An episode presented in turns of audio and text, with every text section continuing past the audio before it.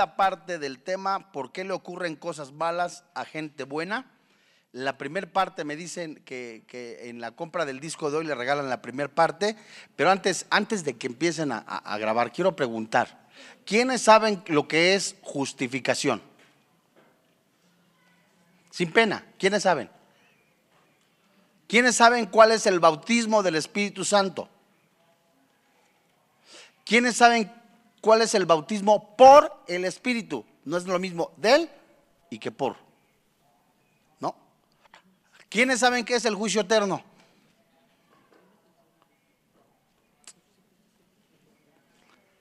¿Quiénes saben que hoy es martes? No, no es cierto. bueno, ¿por qué? ¿Por qué?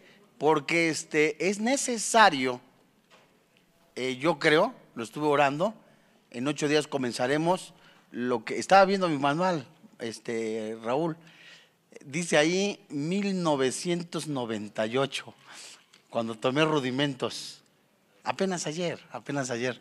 Entonces muy seguro vamos a ver lo que es Hebreos capítulo 6, versículo 1 eh, y 2, que son las doctrinas fundamentales que todos debemos de saber. Entonces, el que pueda, en ocho días, tráigase su cuaderno. Vamos a, ir estudiando la palabra de Dios para crecer en el Espíritu, no para saber más, sino para conocer más a nuestro Señor. Entonces, ¿quién le entra? ¿Comprometidos con el Señor? Bueno, Romanos capítulo 5. No, esa es la que vamos a estudiar, Hebreos. Eh, vamos a estudiar Hebreos en rudimentos, pero ahorita vamos a, nuestra, a nuestro estudio bíblico, ¿por qué le ocurren cosas malas a gente buena? Segunda parte. Bueno, busquen Romanos capítulo 5, verso 3 en adelante.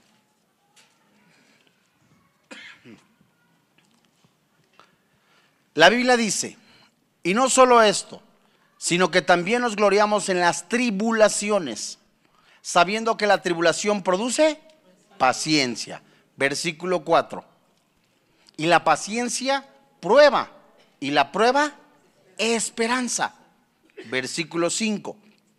Y la esperanza no avergüenza porque el amor de Dios ha sido derramado en nuestros corazones por el Espíritu Santo que nos fue dado. Santos hermanos en la fe. Una de las preguntas que se puede hacer un cristiano en el crecimiento espiritual, ¿por qué a los cristianos le ocurren cosas malas? Dicho de otra manera, alguien también podría preguntar, ¿por qué le ocurren cosas malas a gente buena? De acuerdo a lo que dice la palabra de Dios en Romanos capítulo 3, no hay justo, no hay uno solo, no hay quien entienda, no hay quien busque de Dios lo que Dios permite en nuestra vida, sea bueno o sea malo, dice Romanos, que todo sea para la gloria de Dios. Las circunstancias que muchas de las veces atravesamos, todas ellas deben de tener y tienen un propósito en la vida del cristiano, de tal manera que sirva para crecimiento, de tal manera que sirva para formación.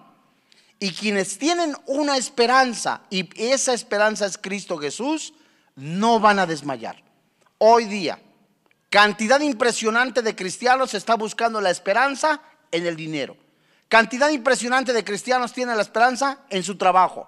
Cantidad impresionante de cristianos tiene esperanza hasta en su cónyuge. Y hermanos santos de Dios, todo aquello que está antes de Dios, por supuesto, es un ídolo. La Biblia nos es clara. Mateo capítulo 6, verso 33. Busca primeramente el reino de los cielos y su justicia. Cuando el cristiano conocedor de la palabra, eh, empieza a crecer en la palabra de Dios y que conoce quién es su creador, tiene esa hambre de buscar la palabra de Dios, tiene esa hambre primero de buscar la presencia del Señor Jesucristo, el Espíritu Santo que vive, que mora dentro de él, se va ensanchando de tal manera, amado hermano, que cuando se presentan las pruebas, las tentaciones, las adversidades, Hebreos capítulo 12, versículo 1 y 2, puesto los ojos en Jesús, el autor y consumador de la fe Ningún cristiano podrá resistir ni las pruebas, ni las tentaciones, ni las adversidades si no está parado en la roca que es Cristo. Todas las adversidades, las pruebas que llegamos a pasar, muestran nuestro corazón. Porque Dios conoce nuestro corazón. Dios sabe lo que piensas. Apocalipsis capítulo 3 hasta el 6, cuando Dios exhorta a las iglesias, conozco tus obras, conozco lo que haces. En Jeremías, engañoso y perverso es el corazón más que todas las cosas. ¿Quién lo conocerá? Y el mismo Dios dice, yo conozco el corazón. Entonces, hermanos, cuando la palabra de Dios nos menciona la frase que Dios quiere ver el corazón, se traduce de una manera más clara, Dios evidencia lo que tienes en tu corazón. Y nada sale más, sale más claro en la vida de un cristiano cuando se atraviesan las pruebas. En tu vida sale lo que sientes, lo que tienes en tu corazón. Amargura, rencor, resentimiento, amor, odio, perseverancia, sale. Aquí en Romanos capítulo 5 menciona algo muy interesante. No solo esto, recapitulando, sino que también nos gloriamos en las tribulaciones. Primer pregunta. ¿Cómo nos vamos a glorificar en las tribulaciones? ¿Verdad? Eso es algo utópico para el mundo que no conoce a Jesús. Pero nosotros los cristianos es una confirmación, habla de una tribulación, pero ¿sabes de qué tipo de tribulación?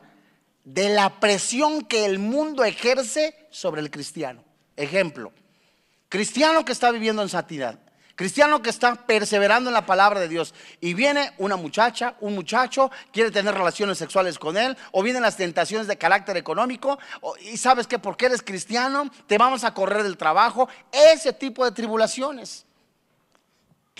Sabiendo que la tribulación produce paciencia. Esa palabra paciencia, amado santo hermano en la fe, se traduce también resistencia. Y nada te va a dar resistencia más que la oración, la comunión con el Señor Jesucristo. Entre más te vas pegando a la palabra de Dios, entre más te vas tú moldeando tu mente, Romanos capítulo 12, versículo 1 y 2, entre más vas cambiando tu entendimiento, lo hace el Espíritu Santo con la palabra de Dios, vas conociendo la palabra de Dios, Romanos 12, 2, ya lo que te ofrece el mundo, ya no lo quieres. No te conformas a lo que el mundo ofrece, porque vas conociendo la voluntad de Dios. Entonces sabrás, dice ahí, sabiendo que la tribulación produce paciencia, te vas volviendo espiritualmente más resistente. Antes, es un ejemplo, te llamaba la atención un cigarro y estabas ahí con el cigarro. Ahora vas creciendo en el Señor, ya no te llama la atención. Antes te llamaban la atención más las muchachas, eres casado, una muchacha, un muchacho, querías tener relaciones sexuales fuera del matrimonio. Ahora vives en oración, en comunión, sabes que tu cuerpo le pertenece a Dios y a tu esposa. Primer carta a los Corintios, capítulo 6. Estamos uno en el Espíritu con el Señor. Primer carta a los Corintios, capítulo 6, verso 17. Somos un, uno en el Espíritu con el Espíritu de Dios. Y eso es impresionante porque si estamos enlazados o estamos unidos, estamos entretejidos, como cuando mezclas el agua, no sabes eh, cuántas gotas tiene, pero están todas juntas, así es el espíritu, tu espíritu con el Espíritu Santo. Cuando te cae eso, es, es, te cae el 20 de que tu cuerpo no te pertenece, de que es indispensable por convicción, por amor vivir en, en santidad, te das cuenta que empiezas a crecer, empiezas a resistirte al pecado. Y dice la Biblia, y la paciencia prueba. Y la prueba, ¿qué dice? Esperanza. Y la esperanza, ¿qué dice? No avergüenza, porque el amor de Dios ha sido derramado. Dios permite que a su pueblo le ocurran cosas malas para llamarlo a una esperanza celestial. Dios mío, alguno dirá, vea primera carta a los Corintios, segunda carta a los Corintios, capítulo 4, verso 17.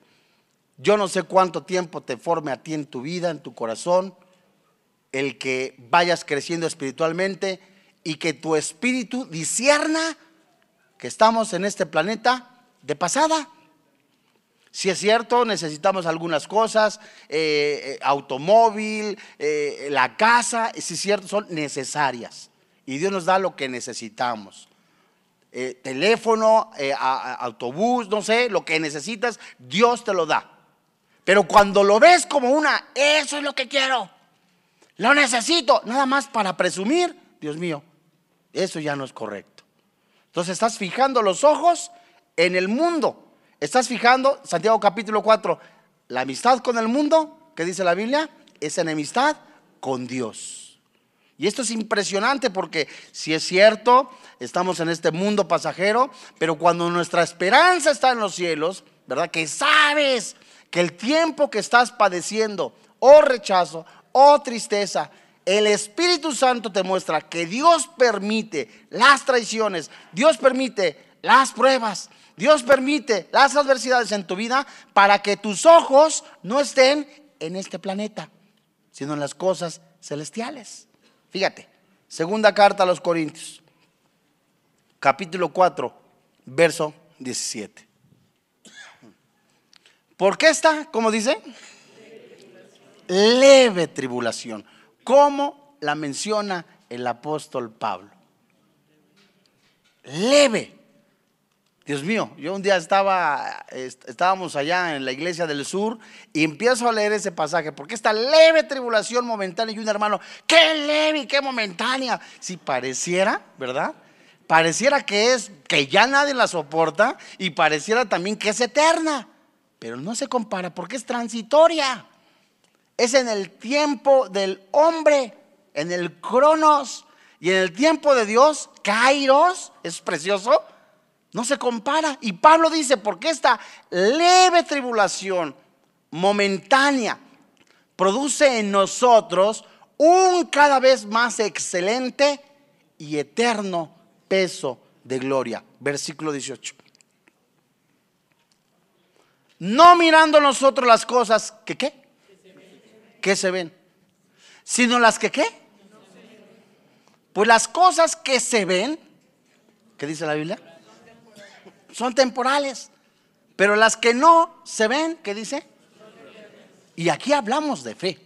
Hebreos capítulo 11. Es pues la fe, la certeza de lo que se espera, la convicción de lo que no se ve. Y en Hebreos capítulo 11 es impresionante y es hermoso, amados hermanos, porque los santos hombres de Dios, los pilares de la fe que algunos mencionan, los hombres de la fe, muchos de ellos no vieron la promesa. Y dice la Biblia que veían a, los cielos, a los ojos, veían con los ojos espirituales, veían los cielos y abrazaban las promesas. Esa palabra abrazar es agarrarse. Saludaban las promesas, no se soltaban de ellas. José menciona hebreos. José nunca se menciona en el libro de los, de los, de los hebreos, ni en Génesis. Ay, ¿por qué me traicionaron?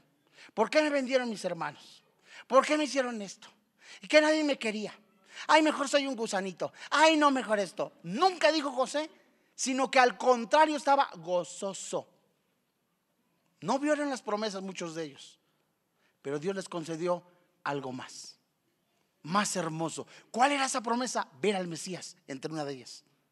Y cuando la Biblia nos está mencionando, no mirando nosotros las cosas que se ven, es decir, que tu corazón, que tus ojos no empiezan a formar ídolos como una esperanza, como algo seguro en una persona, en algo material, en lo económico, sino que las que no se ven, es decir, mi esperanza, mi socorro, mi fidelidad es Dios. Es decir, que el cristiano que empieza a crecer en el Señor ya no está poniendo de una manera idólatra las cosas materiales porque sabe que son pasajeras. Hay quien se atreve a decir, es una gran verdad, que es como si fuera una rueda de fortuna.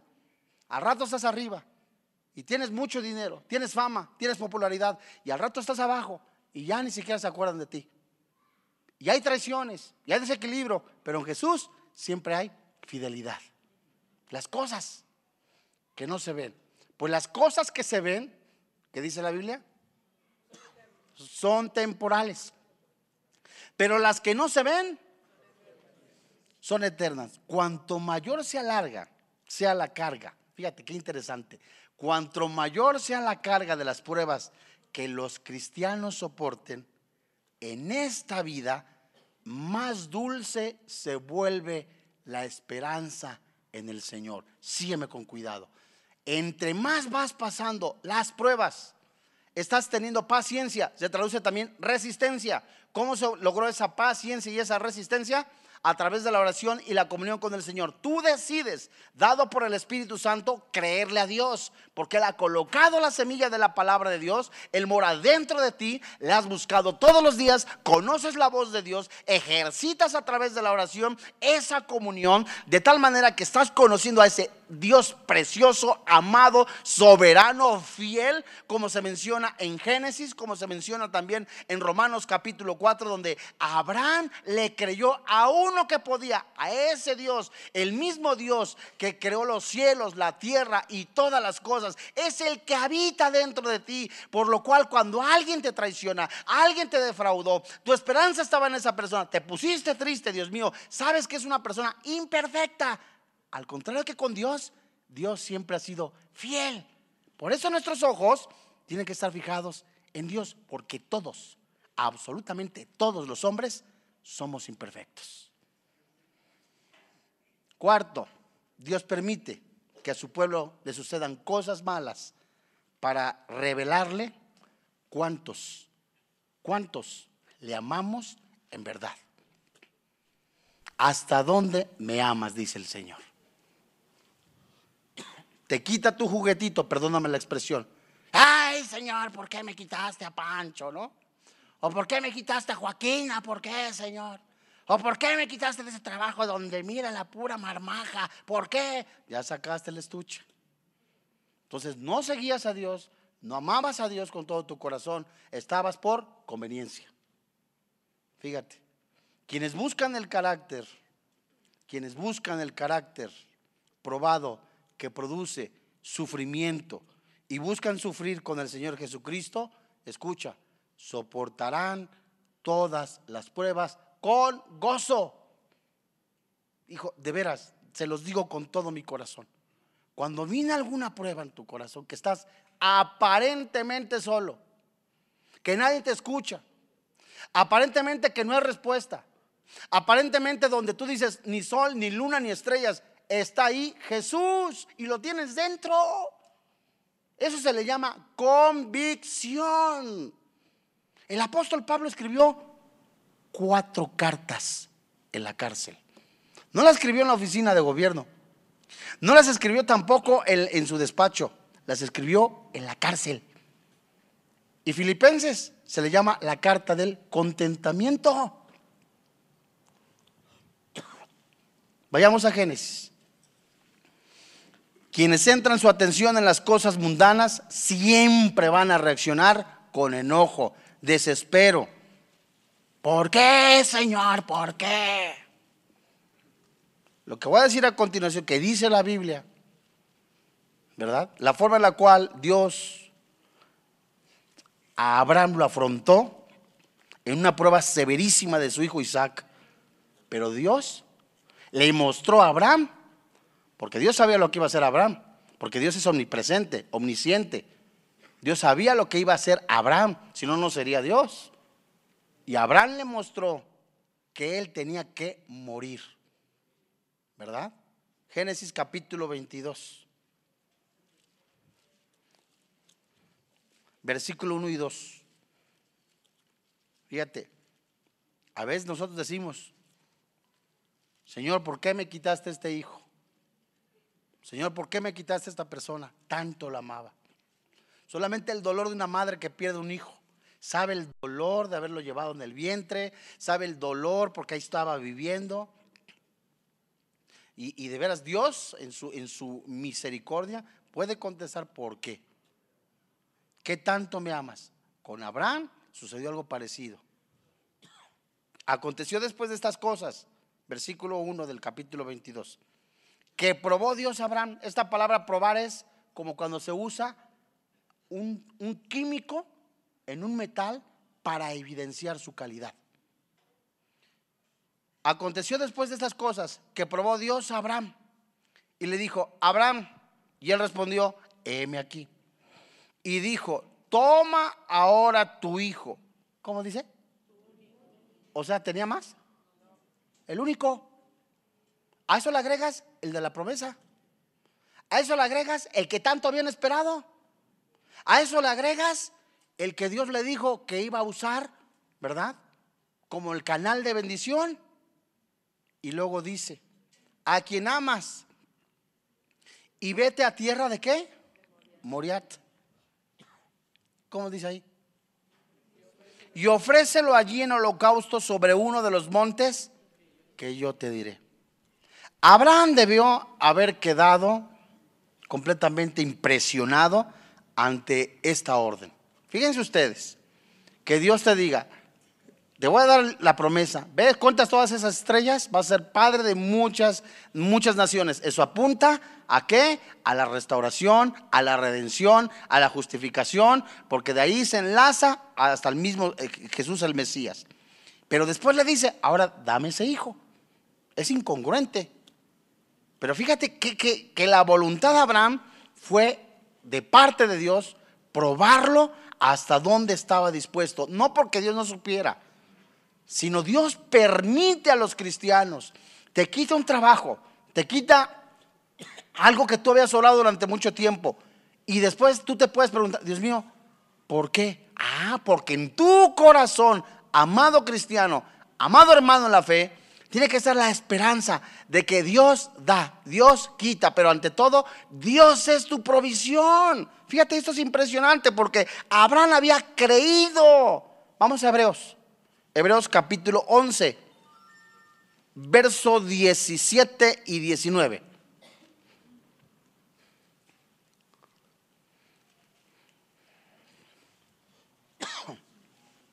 Por la fe Abraham, cuando fue qué? Probado. Hermano, todos los cristianos vamos a ser probados. Todos. Y esa prueba es para purificar la fe, para crecer, para madurar, dice la Biblia. Verso 17. Por la fe Abraham, cuando fue probado, ofreció a Isaac. Y el que había recibido las promesas, ¿qué dice? Ofrecía a su unigénito. Verso 18. Habiéndose dicho, en Isaac te será llamada descendencia. Versículo 19 pensando, esto es hermosísimo, hermanos, porque se está mostrando como si fueran rayos X el corazón de Abraham. Porque en ningún momento vaciló, en ningún momento dijo, Dios mío, ya no me vas a cumplir, Señor. No, porque estaba viendo con los ojos espirituales, con el corazón espiritual, a ese Dios vivo, a ese Dios sobrenatural, a ese Dios que no miente, a ese Dios eterno. Es impresionante porque se muestra el corazón de Abraham. Fíjate, dice, pensando que Dios es poderoso, ¿que qué?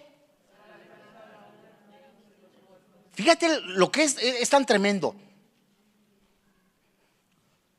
Parafraseando al lenguaje actual popular. Abraham diciendo, Dios me lo quita, pero si me lo quitara y se lo muere, me lo va a resucitar. ¿Es lo que está diciendo? O sea, no perdió la esperanza, ¿te das cuenta? Pensando que Dios es poderoso para levantar aún de entre los muertos, de donde en sentido figurado, ¿qué dice? Es decir, si Dios me lo quita, me lo resucita y me lo vuelve a dar. Eso se le llama convicción. Perdiste el trabajo, te va a dar otro mejor. Perdiste un novio, te va a dar un príncipe. Ojalá no se ha caído, ¿verdad? Pero te va a dar un príncipe. Pero que tus ojos, amados, es eso. Dios lo permite para que no pierdas la esperanza. Porque si no entra la impaciencia. ¿Y cuándo, Señor? ¿Y a qué hora, Señor? Tú dijiste, Señor, los prometiste, estése, aliviánese, apláquese. Y no, ay, estése, con paciencia, resista. Otra vez, ¿qué nos da esa resistencia? La oración. Verso 19. Por último, pensando que Dios es poderoso para levantar aún de entre los muertos, de donde el sentido figurado, que dice la Biblia, también le volvió a recibir. Es decir, en el corazón de Abraham nunca en ese momento estuvo el sentir de, ¿para qué me lo diste? Y ahora me lo quitas. No, sino que siempre estuvo pensando, si Dios me prometió que son las promesas, Dios me está diciendo que es una promesa, Dios había puesto en su corazón la semilla, hablaba con él y él se encargó, Abraham, de buscarle con todo su corazón, a, agudizar a través del oído espiritual su palabra y no hay nada más hermoso que le creas a Dios. Porque el diablo viene y te empieza a decir, ya tienes 50 años, no te has casado, ¿y qué? Que tengas 60. ¿Quién se ha muerto de eso? Y alguien puede decir, tú porque ya te casaste. Bueno, ya me casé mayorcito, pero me casé. Ay, es que ya se me está juntando la fecha de caducidad. No te preocupes, Dios te retiqueta. Sentido figurado. ¿Qué te estoy diciendo? Que no pierdas la esperanza. Y Dios te quita a veces esas cositas en las que tú tienes como ídolo. Abraham tenía que morir a él mismo. ¿Me voy dar a entender? Dios permite que a su pueblo le ocurran cosas malas para enseñarle obediencia. A ver, a ver.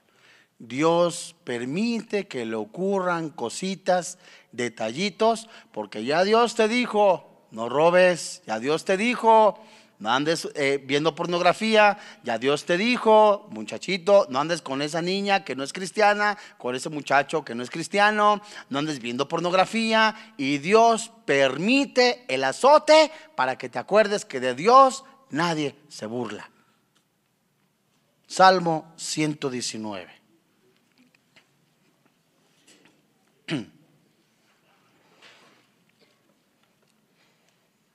Fíjate. créele a Dios, sé obediente. ¿Por qué le ocurren tantas cosas? Dios mío, ¿por qué me está ocurriendo? Ahí te un ejemplo. Dios te dijo, no te cases con esa persona que no es cristiana. Te casaste. Y ahora estás llorando lágrimas de sangre. Es un ejemplo. Y ya Dios te lo había dicho. Ahora te tienes que aguantar. Hasta que la persona se convierta a Cristo. Primer carta a los Corintios. Dios mío, es que escogí este trabajo, ya Dios me había dicho, pero ¿sabes qué? Vi que había dinero. Había mucho dinero, igual que Lot. Lot vio a Sodoma, esa tierra, como el Edén. Dios mío, hay mucha plata, mucho dinero, mucha marmaja, mucho, mucho dinero. Se dejó llevar por los ojos. Pero los hombres eran malos. Ay, no, no pasa nada. ¿Cómo no pasó? El cuate dejó de orar, el cuate dejó de tener comunión con Dios, tan que empezó a perder su testimonio. Y cuando el mismo Lot empieza a decirle a sus yernos, ya viene el juicio, se rieron de él. Lo jaló el mundo. Fíjate, y eso pasa con muchos cristianos. ¿Qué de malo tiene que me eche ahí unos alcoholitos? ¿Verdad? ¿Qué de malo tiene que me vaya al antro cada ocho días? ¿Qué de Voy a evangelizar. Ándale pues. Y Dios, Dios tiene dos voluntades, la voluntad permisiva entre ellas la voluntad permisiva y la voluntad perfecta. La voluntad permisiva es la que te deja, te deja. Si te casaste con esa persona, no quiere decir que era lo que Dios quería. Léete Romanos capítulo 1, desde el versículo 16 hasta el 31, en donde tres veces Dios le dice, como no quisieron eh, consentir a Dios, Dios los abandonó. Dios te habló, te vuelve a hablar, entonces te da tus pompiudas te da tu, disciplina y no quisiste entender, y así hay muchos cristianos, ay, ¿por qué me habrá pasado esto? Muchos ejemplos, ¿verdad? En diciembre, son ejemplos. Te compraste una pantalla de 100 pulgadas, ¿verdad? Y ahí estás. Ay, no, ay, no, es 4D o HD, ay, no, ahí estás, estás, estás. Con teatro, ya estás ahí, con un montonal de cosas, y la sacaste a crédito. Y en enero, los pagos. Ay, Señor, ¿por qué lo permitiste? No inventes. Con todo respeto. Es como yo varias veces he citado este ejemplo. En la casa, en la casa de ustedes, hay un patio muy particular. se riega y se moja como los demás. Haga, no, no, ya. Hay un pequeño jardincito de 300 metros. No, no es cierto. Hay un jardincito. Sería sabio decir, cuando no se corta el pasto, cuando no se riega, y que si llegara a crecer el pasto, así de tal manera decir, Dios mío, ¿por qué permitiste que creciera el pasto? ¿Es correcto eso? Si es una ley natural. Lo mismo, si alguien está robando, va a caer en la cárcel, aunque sea cristiano. Si no se arrepiente antes de tiempo, Dios mío, me equivoqué. Lo mismo, alguien está evadiendo impuestos, tarde o temprano le cae, ya no es Lolita, ¿verdad? ¿Ahora quién es? Hacienda, pues le cae Hacienda. Y luego están ahí, ¿por qué, Señor? No, es una ley. Y lo mismo los cristianos se preguntan, ¿por qué lo permitiste? Salmo 119, versículo 67. El versículo 67 está después del 66. Y el salmista lo reconoce. Antes que fuera yo humillado, descarriado andaba. ¿Cómo andaba el angelito? Andaba en el saco, sa cada ocho días. Sa, sa, sa, saco, sa, saco, sa. Ahí andaba el hermano. Como si nada pasara. Antes que fuera yo humillado, antes que Dios te disciplinara, antes que Dios y que permitiera que tu pecado te exhibiera, estabas descarriado. Mas ahora, ahora sí, ¿qué dice? Guardo tu palabra. Bueno eres tú. Verso 68. Y Benechor, enséñame tus estatutos. Verso 69. Contra mí forjaron mentira los soberbios, mas yo guardaré de todo corazón tus mandamientos. Verso 70. Se engrosó el corazón de ellos como cebo, mas yo en tu ley me he regocijado. Verso 71. Bueno, ¿qué dice? Me es haber sido, ¿cómo? Humillado. ¿Para qué? Fíjate, como cuando le dice a los niños, mijito, no meta usted las manos en la puerta. Ay, ay, ay, ay, y ahí va el niño. Que no meta las y se cierra la puerta. ¿Qué le pasó al niño? Se machucó. ¿Y qué le dices? Ándele, para que se le quite. No le dices eso, ¿verdad? Pero le dices, mijito, te dije. ¿Qué dice el verso 71? Qué bueno que Dios te disciplinó. Qué bueno que Dios te dijo, mijito, estabas equivocado. ¿Para qué? Para aprender tus estatutos. ¿Por qué le suceden muchas cosas malas a los cristianos? Porque se salen del redil, se salen del camino. Y luego se preguntan, ¿por qué Dios mío? Vayamos a Hebreos capítulo 12. Fíjate, el aguijón doloroso de la aflicción nos recuerda a nosotros los cristianos que el pecado tiene consecuencias. Y Dios usa las pruebas para llevar a los creyentes a la obediencia y a la santidad, como lo revela el escritor de Hebreos. Vamos a Hebreos capítulo 12. Y aquí hay cuatro palabras, cinco palabras muy interesantes Hebreos capítulo 12, versículo 5 hasta el 11. Los estudiantes de la Biblia voy a decir el significado de las palabras y vamos a enlazarlas porque siempre Dios te habla antes de tiempo. Dice la Biblia, y habéis ya olvidado la exhortación que como a hijos se os dirige. Esto es precioso, porque está hablándole a quiénes? A hijos. Diciendo, hijo mío, no menosprecies la disciplina del Señor, ni desmayes cuando eres reprendido por Él. Verso 6. Es decir, que Dios te está hablando. No menosprecies la palabra de Dios. No menosprecies que Dios te está advirtiendo. No te está amenazando. Te está advirtiendo. Te está diciendo, mijito, quiero evitar que sufras. Versículo 6. Porque el Señor al que ama, disciplina. Fíjate, esa palabra disciplina, apúntala. Se traduce, primero exhortación en el verso 5, ¿cierto? Esa palabra exhortación se traduce consuelo. Y la palabra disciplina se traduce instrucción. entrenar a un niño, educar, aprender, enseñar. De ahí también se deriva la palabra pedagogía. Fíjate, fíjate los pasos que el Espíritu Santo nos está mostrando. Vamos rápidamente al 5 y luego lo lanzamos con el 6. ¿Habéis ya olvidado qué? ¿Cómo se traduce? El consuelo. Ay, Dios mío, es que estoy tranquilo. Tengo necesidad de esto. Tranquilo. La palabra de Dios te consuela, te anima, te fortalece. Y habéis olvidado el consuelo como a hijos o se os dirige, diciendo, hijo mío, no menosprecéis la, ¿cómo? Enseñanza, instrucción, ¿verdad? Del Señor. ¿Me van agarrando la onda? ¿Sí o no? Ni desmayes cuando eres reprendido por Él. Verso 6. Porque el Señor al que ama, te enseña Primero te enseña, no robarás. Ejemplo, no adulterarás. ¿Verdad? Primero te enseña. Te está diciendo, hijito, eso no se hace.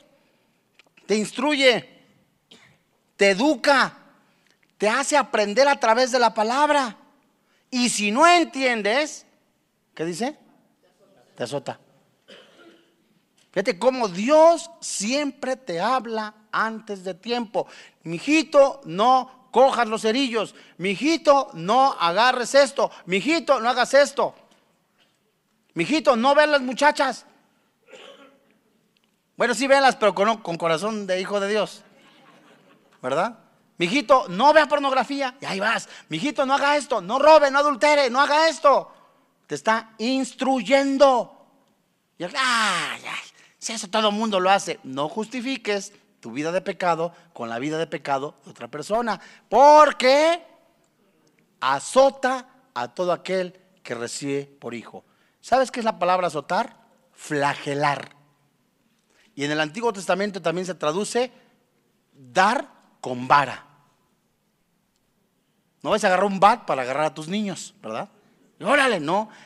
el bat, digo el bat, la vara es para disciplinar en dónde? En los glúteos a los niños. O sea, no es sacado de la manga. Nosotros compramos hasta como 15 varitas y todas me las perdían mis hijas. De veras, ¿eh? ¿Quién sabe dónde quedaron? A lo mejor las revendieron. Pero no, no es cierto. Pero ¿qué, ¿qué te está diciendo la palabra de Dios? Que Dios permite que le sucedan dentro de su misma desobediencia a los cristianos para que aprenda a estar en santidad. ¿Me voy dando a entender? Versículo que dice 7. Si soportáis la enseñanza, la instrucción, ¿qué dice? Dios os tratará como a hijos, porque ¿qué hijo es aquel a quien el Padre no instruye? Verso 8, exactamente. Pero si se os deja de enseñar, instruir, disciplinar, de la cual todos han sido participantes, entonces sois qué? Porque muchos pueden decir, ¿por qué no les pasa nada a los que no son cristianos? Simplemente porque no son hijos de Dios. Y nosotros los hijos de Dios, rápidamente, en su misericordia, ves que Dios dice, a ver, a ver, espérate, Panchito, como que sigues ahí torciendo las cosas, te voy a dejar tantito. Y hay todos que a la primera los evidencia. ¿Por qué, Señor? ¿Por qué? ¿Porque eres hijo de Dios? Dice el versículo 9. Por otra parte, tuvimos a nuestros padres terrenales que nos qué? Disciplinaban y los venerábamos. ¿Por qué no obedecemos mucho mejor al Padre de los Espíritus y viviremos? Versículo 10.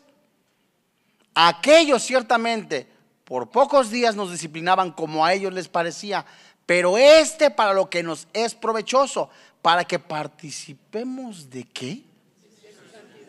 De su santidad. Fíjate qué palabras tan profundas y tan hermosas. Que Dios permite que dentro de tus mismos errores aprendas que vivir en santidad, de veras, es un privilegio. Se embarazó antes de tiempo, adulteró, algo pasó en su, en su vida, Dios mío, ya me lo habías dicho. Aprendí la lección. Está como el cuento ese de la, de la, de la ovejita, es un cuento. ¿Verdad? La ovejita, estaba, la ovejita está dentro de la sien. Y la ovejita empezó a ver allá a lo lejos lucecitas. Y se preguntaba a la ovejita, ¿qué será eso? ¿Qué será? ¿Qué será? Y en la noche que se sale la ovejita y llega al antro la nueva Jerusalén. No, no es cierto. No se llamaba así. Y llega y estaba otra vez con el saco la ovejita. Sa, no, pues a todo dar. No, hombre, son unas. Y llega el pastor, ¿qué ole? ¿Dónde la dejé? Y la mete otra vez. A los ocho días se vuelve a escapar la ovejita. Dice, no, ya no me voy ahí porque me van a cachar. Mejor me voy allá, ah, sí, al becerro de oro. Me voy al becerro de oro. Ya está también esa con la de, ¿cómo se llama esa? Despacito. Una canción de esa estaba. Ah, cante y cante. Y llega otra vez el pastor. ¿A dónde la dejé? Ya iba atrás. Ah, que más, más. ¿Qué de malo tiene? Ay, a ver, querida esa mujer. Ah, no, esa es una canción. y se va. A los 15 días, ahí va la ovejita. Y la vuelven a agarrar en el antro Río de los Remedios. la agarran. ¿Y sabes qué hizo el pastor? Que le agarra una pata, se la tronó. ¿Para qué? Ahí estés. A muchos cristianos Dios los disciplina de esa manera para participar de qué? De su santidad. Qué precioso. Dios permite a su pueblo que ocurran cosas malas. ¿Para qué? Para revelarle su compasión. ¿Por qué? Esta ovejita del cuento o muchos cristianos que se equivocaron, en ese momento me equivoqué, Señor. Si eres sensible a la voz de Dios, Dios, si es cierto, me pasó esto, me lo merecía, pero en tu misericordia, en tu amor, solamente hay consuelo. Que te dejó el pancho, ahí vas a buscar la de tequila. No, mi hermano. Que te dejó la Julia o, la, la, Maclovia, ahí vas a agarrar. No, Dios mío, a los pies del Señor, porque Él es tu consuelo. Ve al Salmo 63, verso 3. ¿Cuánto tiempo nos queda? Perdón. ¿Una hora? No, no sé. Gracias. Salmo 63, 3, fíjate. Porque mejor es tu misericordia que la vida. ¿Qué dice la Biblia? Dice, dice Jeremías, nuevas y cada mañana son tus misericordias, grande es tu fidelidad. No hay nada más hermoso, es un, es un ejemplo. Alguien cayó en fornicación, hay perdón en la sangre de Jesús. Dios mío, alguien robó, hay perdón en la sangre de Jesús. Alguien cometió un pecado que para la sociedad era imperdonable. En Cristo Jesús hay perdón en su sangre. Vete a, Isaías 49, 13. No hay nada más hermoso que en tu corazón esté grabada esa misericordia, Dios mío. ¿Cuál culpa? Dice Romanos 8. Ni lo alto, ni lo profundo, ni lo proveniente me separarán del amor de Dios. Antes en todas estas cosas somos ¿qué? Más que vencedores. Así que si te equivocaste hace cinco años, hace diez años, Dios mío, ya la culpa se quedó atrás porque somos hechos nuevos. Y si alguien te señala, esa persona cayó en pecado, esa persona, ¿sabes qué? No le creas al diablo, créele a Dios, porque eres nueva criatura, eres un hijo de Dios, eres hechura, hechura suya. Ahora estás sentado en lugares celestiales. Efesios 1 es la posición en Cristo. Isaías 49, 13. Cantad alabanzas, oh cielos ¿Y qué dice? Y alégrate, tierra.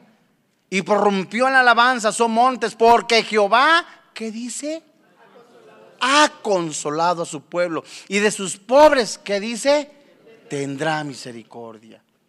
Qué hermosa palabra de aliento, en donde si Dios permitió, permitió que te equivocaras, que la regaras, Él mismo en el momento de la tentación puso la salida, no quisiste escucharla, ahora ya vienes con, con tu pancita a lo mejor o con otras cosas, consecuencias, Él mismo te consuela y te da abrigo. Ese es el Dios de misericordia, de amor, de bondad y de paz. Dios permite a su pueblo que le ocurran cosas malas para fortalecerlos y ahora ser de mayor utilidad. Vayamos a Santiago.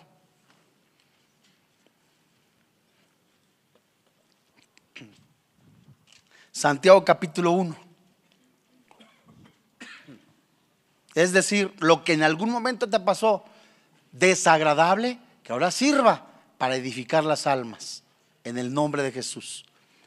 Dice Santiago capítulo 1, verso 2. Hermanos míos, tened por sumo gozo, anótale, la palabra gozo es un gozo no adulterado, sino un gozo puro, producto de la oración y de la comunión, de la adoración y comunión con el Señor Jesucristo. Dios mío, gracias Señor, qué, qué, qué, qué felicidad, qué gozo que produjo el Espíritu Santo en tu vida, un gozo no fingido. Hermanos míos, tened por sumo gozo cuando os halléis, ¿qué dice? en diversas pruebas. Esta palabra cuando os halléis se traduce también caer en y diversas. Significa de todo tipo. Vamos a presentar, Dios va a permitir que de todo tipo, diversas, vas a tener pruebas de todo.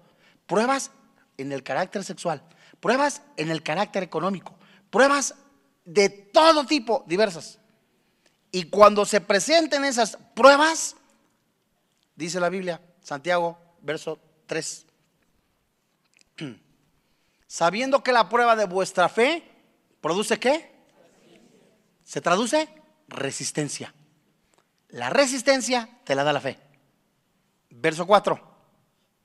Mas tenga la resistencia, la paciencia, su obra completa, para que seáis perfectos y cabales sin que os falte, ¿qué dice?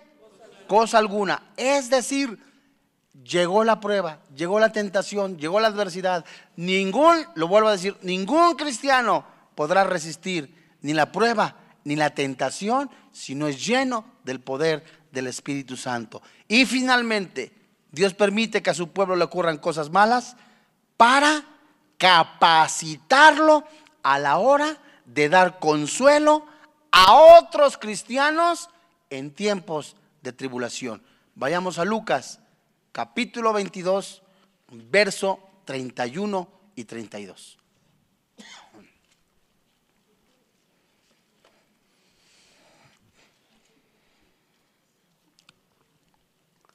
Dijo también el Señor, Simón, Simón, he aquí Satanás os ha pedido para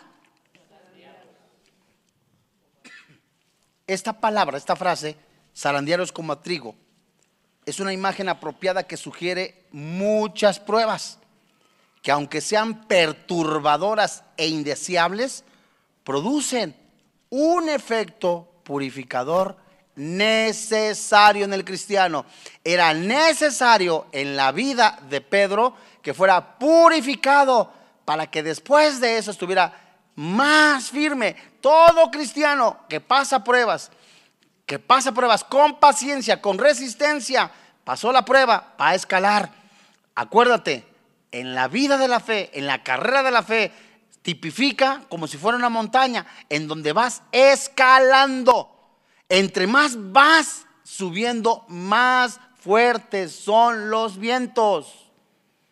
Cuando llegaste a Cristo, no son las mismas pruebas que tienes ahora que tienes 10 años en Cristo, si has crecido en el Señor. Entonces, en medida que vas creciendo, se van a presentar pruebas. Esas pruebas te van a hacer más firmes, más seguros, te van a quitar en muchas ocasiones incredulidad. Va a ser moldeado tu carácter como a Pedro, va a ser formado tu carácter de tal manera que cuando vengan más pruebas puedas resistirlas. Verso 32. Pero yo, ¿quién está pidiendo por ti? Jesús. Jesús está rogando. Ahí estaba diciendo a, Pedro, yo estoy orando por ti. ¿Sabes quién está a la diestra del Padre en estos momentos? Jesús está orando por ti y por mí. qué maravilloso y qué precioso es saber que hasta ahorita el Hijo de Dios, el mismo Dios hecho carne, que habitó entre nosotros, está intercediendo por nosotros para tener victoria en su precioso nombre. Vamos a orar. Gracias a Dios.